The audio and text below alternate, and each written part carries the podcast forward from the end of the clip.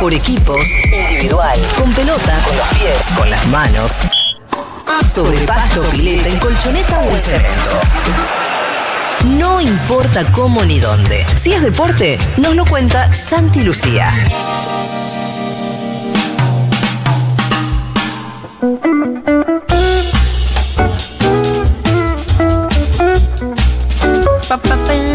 Bueno, muy bien. Polémica de Paul, selección argentina.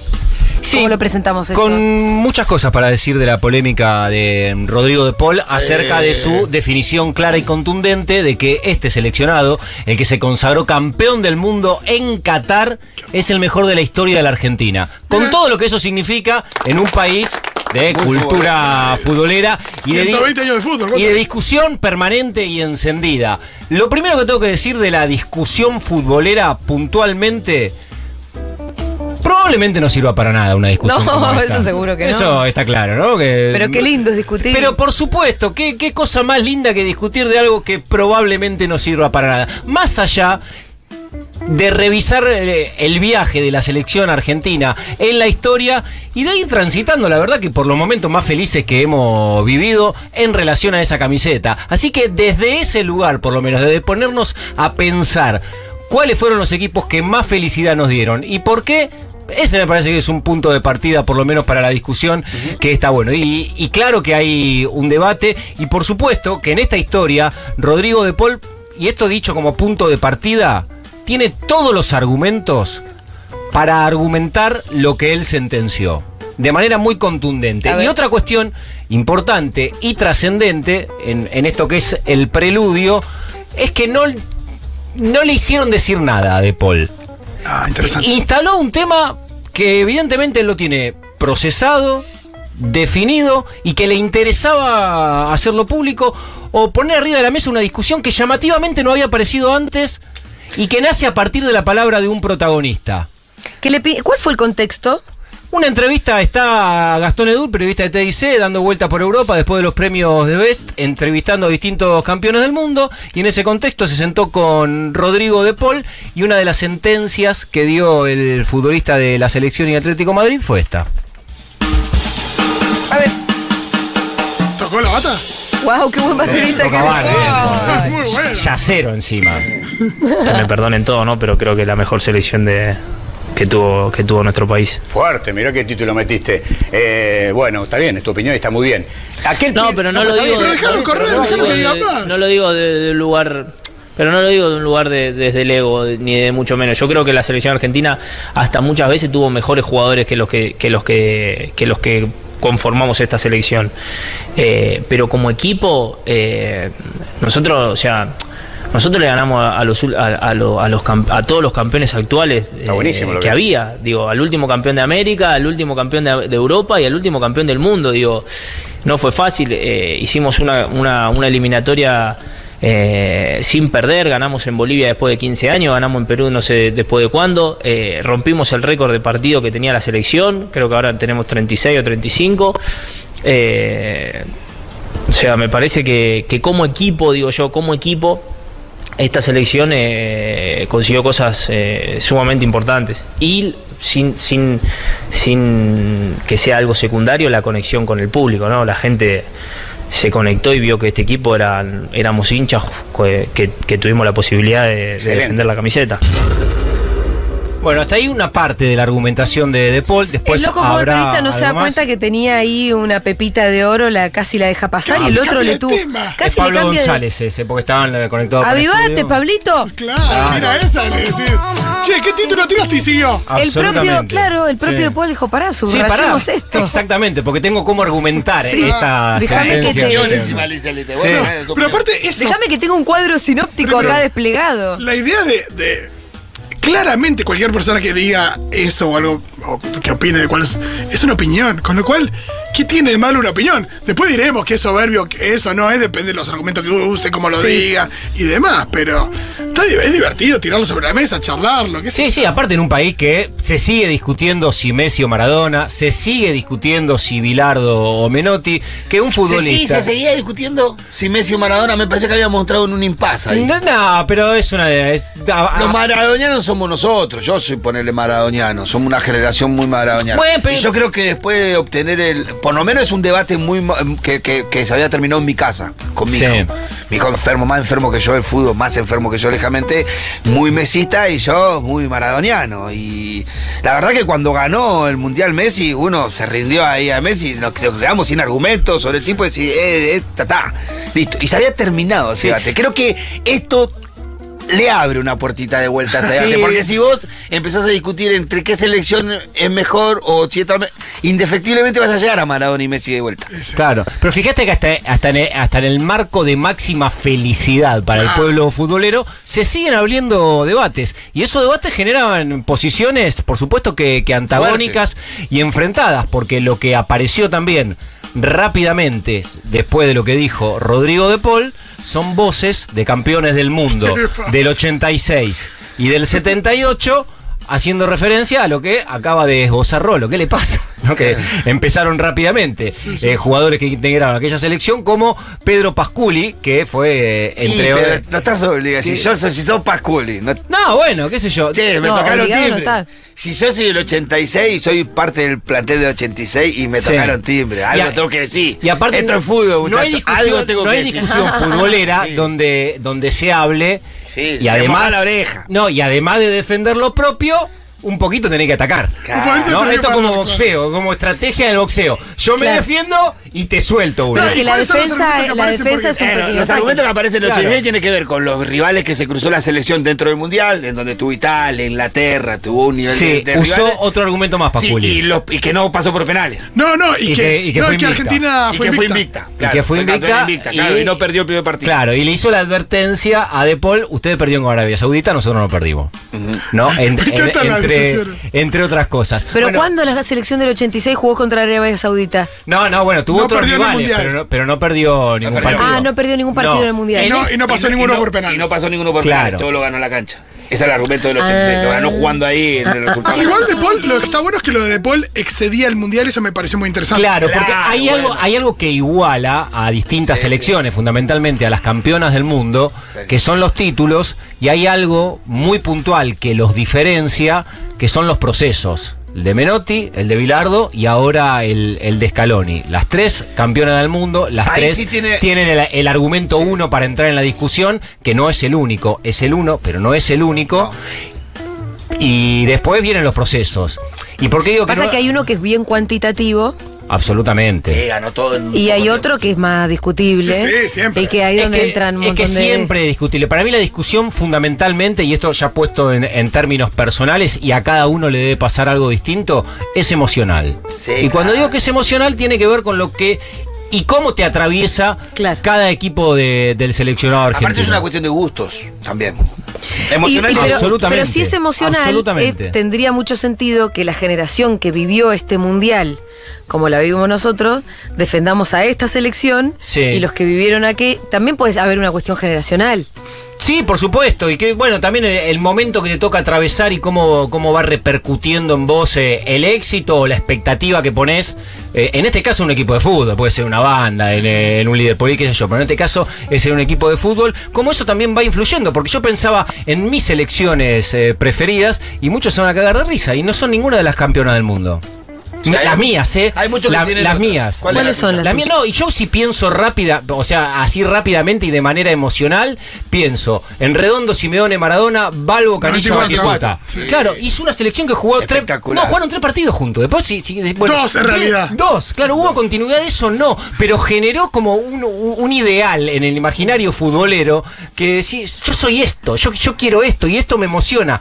Y duró Todos dos estamos partidos. convencidos Hay que apenas si no- un recuerdo, Santi. No, bueno, está si bien. no le pasaba Maradona eso, todos pensamos que hubiéramos sido campeones. Claro, y queda eso. Bueno, o la, la selección del 2006, Riquelme, Crespo, Saviola, y jugó una Copa del Mundo y lo hizo con muchísima autoridad y parecía que tenía todos los argumentos en el marco de un proceso extenso en el fútbol argentino que fue el de Peckerman, a diferencia de aquel equipo del Alemania, el 94 local del cuello que tenía una representación total con la idiosincrasia del fútbol argentino y por penales se quedó afuera. Y, y ahí está lo finito, ¿viste? Que decís, bueno, y si por penales pasaba ese partido cuarto de final, la verdad que era un equipo que tenía absolutamente todo con futbolistas brillantes, con un Messi que aportaba poco todavía porque era muy pibito. Y, y con un Riquelme que estaba en, en un momento de, de esplendor, en la única Copa del Mundo que jugó Riquelme. Pero fundamentalmente por, por, el, por el sentido de identidad que tenía ese equipo con, con- con la cultura futbolera nuestra, ¿no? Con lo que intentaba hacer aquella selección. Sí, pero hay, hay un tema que mete De Paul que me parece muy interesante, re- tiene que ver con la alegría del pueblo, con lo que le produjo identificación. la identificación y la alegría. Y uno piensa en el 78 y una situación muy extraña. Argentina sale campeón por Sí. primera vez en la historia, Sí. pero en un contexto de un país en medio de una dictadura Sí. genocida. Entre crueldad, asesinato y a 300 metros de la cancha de River estaban torturando gente. Después, el 86, es verdad que uno piensa, el el Diego, 86 igual, ¿eh? lo- los ingleses y demás, es verdad que había salido campeón dos mundiales antes. Sí. Venías de salir campeón del mundo. Entonces. Venías la- dulce. Había una cosa de.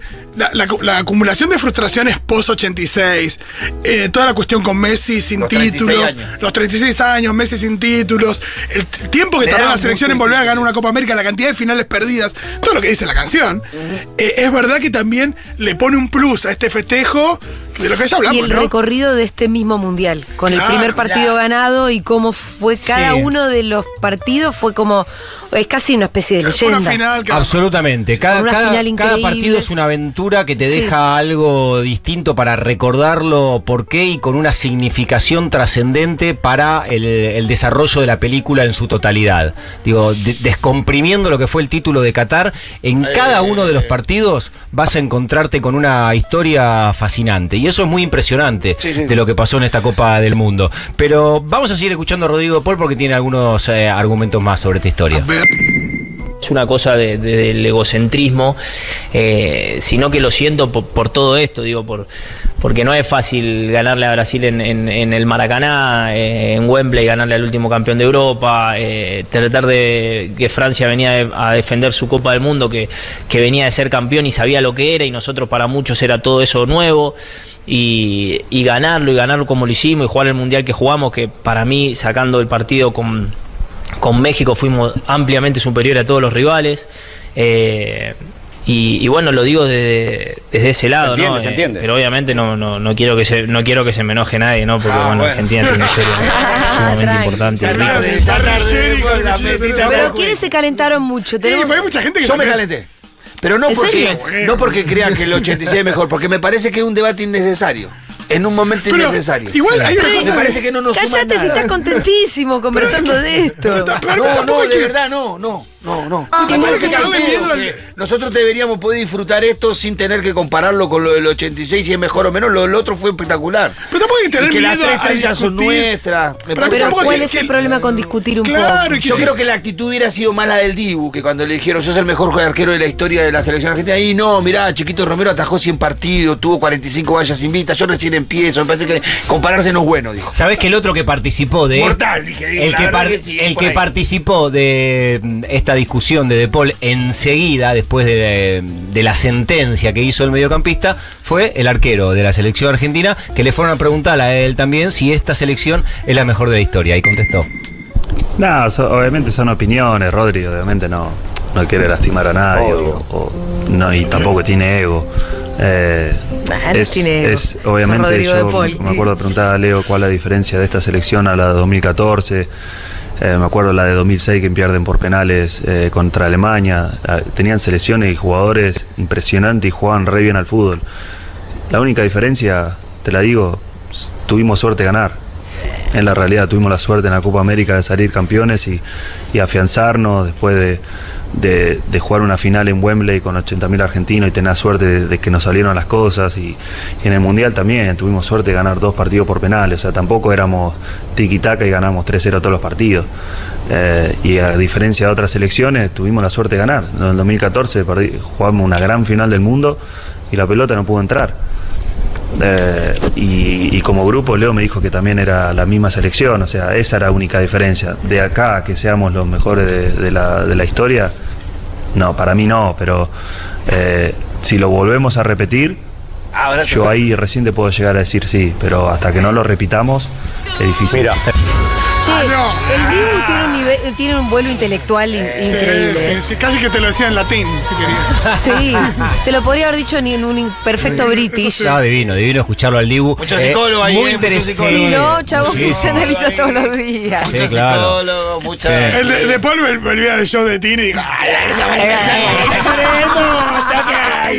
digo una cosa. Después le veía Por supuesto que cada, cada respuesta habla de, de los chabones, digo, después se anima más, qué sé yo, tiene sus argumentos.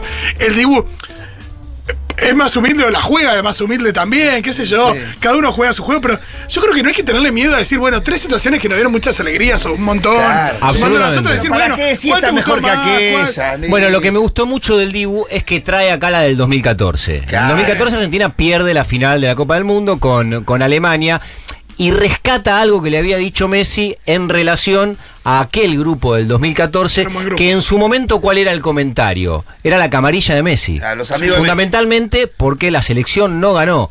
Entonces, lo que era un grupo que, que la verdad se lo veía en términos generales, en el trazo grueso, muy parecido a esto, de, de buena química, de empatía, de mostrarse juntos, de cagarse de risa con el Kun Agüero, con Bilia, con, con Gago, con De Micheli, con lo que formaban parte en aquel momento, de, de manera bastante similar a este, y perdió la final del mundo. Pero eso, la Bessi también, era la camarilla de Messi. Y en aquel momento lo que se decía era que los que entraban a la cancha jugaban porque eran amigos de Messi. Ahora como el equipo ganó, y son todos estos pibes también amigos de Messi, es un gran grupo, son amigos, Eh, hay una no, no diferencia. hay maldad. Hay una diferencia y es que antes había más hermetismo. También por la presión, porque no. Evidentemente, ganar la Copa América le- les, les sacó una mochila enorme, histórica, de treinta y pico de años de encima. Pero hay algo que había un poco más de hermetismo. Entonces, me parece que. Que la, la conexión del público con los jugadores era diferente. Acá lo que hicieron con el, con el stream del Kun y ciertas cuestiones, hasta el eh, mirá que te como del Dibu, hace que hay una cosa ahí donde, donde la gente conectó mejor y me parece que eso ayudó también a, la- a que la selección llegue y se, se descontracture. Y, y por ahí, de nuevo, por ahí era un gran grupo, pero no se sabía o no se veía tanto. Sí, y otra cuestión también que, que es inevitable no, no traerla teniendo en cuenta los protagonistas de hoy, como el caso de Rodrigo de Paul, que nació en mayo del 94.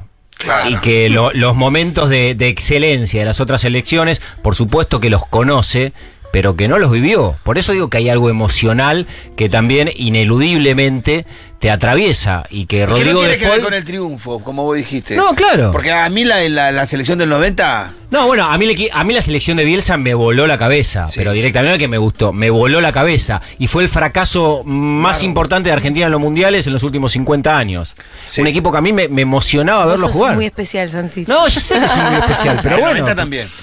La, sí, la, bueno, no la- jugamos ni siquiera buen fútbol. Bueno, no, bueno, eso. claro, bueno, por eso a cada uno le emociona lo que, lo que le toca. Que sé le eso que se haga cargo el pitu. No jugamos ni buen fútbol. Y ganarse. ¿Pero qué? ¿No te emocionaste en el 90? No, pero El Cali claro que Maradona. sí. No, pero por, supuesto que me emocionó. Pero me Eh, parece que era un equipo. que- ganarle a que- Italia que tenía argumento por lo menos para, mí, para elegirlo como mis preferidos, el del 90. Un giorno, un giorno tristísimo. Sí, emocionalmente. Y el boico volando. eh, Octavio Gencarelli ya sacó un segundo capítulo. No, todavía no está, creo, el segundo capítulo No. de, eh, de la serie que está armando Octavio de eh, lo- cada uno de los partidos mundial. El primero es Argentina-Arabia Saudita, por supuesto. Todavía no. Dura Sí. 18 minutos y es brillante. Qué lindo. Y, y después también lo que tuvo esta selección, que en la enumeración, creo que correcta, que hace Rodrigo de Paul para fundamentar su argumentación, no mencionan que ganaron la final, la mejor final de todos los tiempos. Porque digo, esto más allá de las observaciones, de los análisis, Fue una este, buena eh, final. evidentemente fue así. Las otras fueron, la del fue 86 también fue muy buena,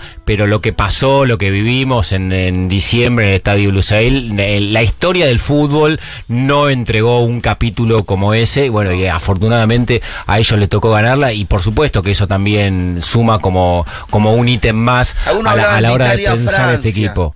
Partidos La similares. Italia-Francia, pero no sé si era. Fue buena, pero no tanto. No, no a este nivel, no a este nivel. eh. Es Tuvo el realmente. condimento de lo de Zidane, pero después no. No, no, de ninguna manera. No, y aparte Italia era un equipo. Se habla de que fue la mejor rocoso. final de la historia de los La mundiales. mejor final de todos los Lo tiempos. dijo Infantino. Sí, también. El Lo dijo presidente Infantino de cuando, FIFA. cuando Sí, entregó claro. el premio de B, dijo la mejor final de todos los tiempos. Sí. A costa de nuestro, nuestra Sí, salud, acá ¿no? No, nuestra salud duda. cardíaca. No, Nosotros Restó cuando cinco nos hicieron años. el 2 a 2 con Julia, ahí yo no sé así, me tiré más Sin duda. Yo creo que nos restó tiro, unos me entró años. Hay un mundial que no vamos a ver, cada uno de nosotros. Por esta final. Por los años que te restó este mundial. Sí, absolutamente. y también lo que tiene de diferencia, me parece que. Claro, con el resto del mundo como qué divertido, ¿no? Sí, Bueno, claro. acá está bien. Esto es divino. Acá no, acá no sabíamos qué hacer. Ya fue un No, momento. hicieron de- el 3 a 3, yo de verdad, yo tenía una desahución ahí en ese sillón, decía, No, la yo la miraba pasé peor en el 2 a decía, 2 que en el 3 a 3. Porque en el 2 a 2 fue esto de. Che, hace 3 minutos estamos dándole un paseo. Sí. Ah, no, yo en el 3 a 3 dije, A mí, sí, de- la verdad fue. que todo eso me impacta mucho, mucho. Porque acá estábamos todos de muerte. Sí, claro. sí, sí. Que ellos seguían jugando al fútbol. No, Sí. increíble. Es como, mierda, qué profesional que tenés que ser. Hay un video de No la- solamente, porque no es solamente, bueno, viste, soy habilidoso con la Ah. pelota, tenemos táctica entre todos. La salud mental que No, tuvieron que tener en ese momento. Hay una imagen de Messi que todo el mundo quiere atribuir como una cosa simbólica fuerte, donde en el segundo gol de Mbappé, Messi se está por desplomar, se está por caer de Sí. rodillas y no se deja caer del todo y se levanta. Ah, mirá. En el segundo vi. gol es el que empieza la jugada de Francia cuando pierde la pelota a Messi. Claro. Y, y muestran una imagen en donde sí él se quedamos afuera y él se que- se deja caer de rodillas. Creo que no sé en qué partido. Bueno, eh, una reacción que después tiene Argentina en el tiempo suplementario, similar a la que había tenido con Países Bajos también. Y que después el partido se termina yendo a penales, pero después de, de cuarto, en cuarto de final, cuando empata Países Bajos, la verdad que le- por lo menos todos los condicionantes que siempre juegan en el fútbol te llevaban por un camino que parecía inevitable, que ese iba a ser el día de la eliminación y que era muy difícil que, que haya una reacción. Y esa reacción llegó inclusive con esa respuesta que el equipo tuvo en el tiempo suplementario y con todas las condiciones para ganar, no lo pudo ganar. Entonces decía, bueno, y sí, no, no, no es el día, no es el mundial, otra vez no se va a dar, y se le dio en los penales. Y, y siempre este equipo, desde ese lugar, desde el carácter, apoyado y sostenido en el juego, tuvo algo más. Y en la final también, cuando parecía que, que era imposible, volvía a aparecer otra vez el Sí, equipo. y con muchos elementos también para la película, ¿no? Lautaro que quedó afuera, que metió el penal contra Países Bajos. eh, Montiel Que hizo el el penal, que metió el penal contra Francia.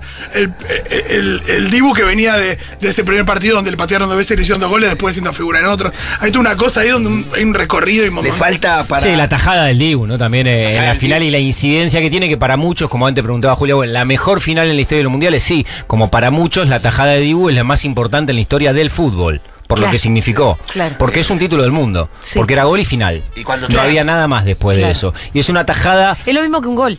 Sí, absolutamente. Y es una tajada sumamente compleja.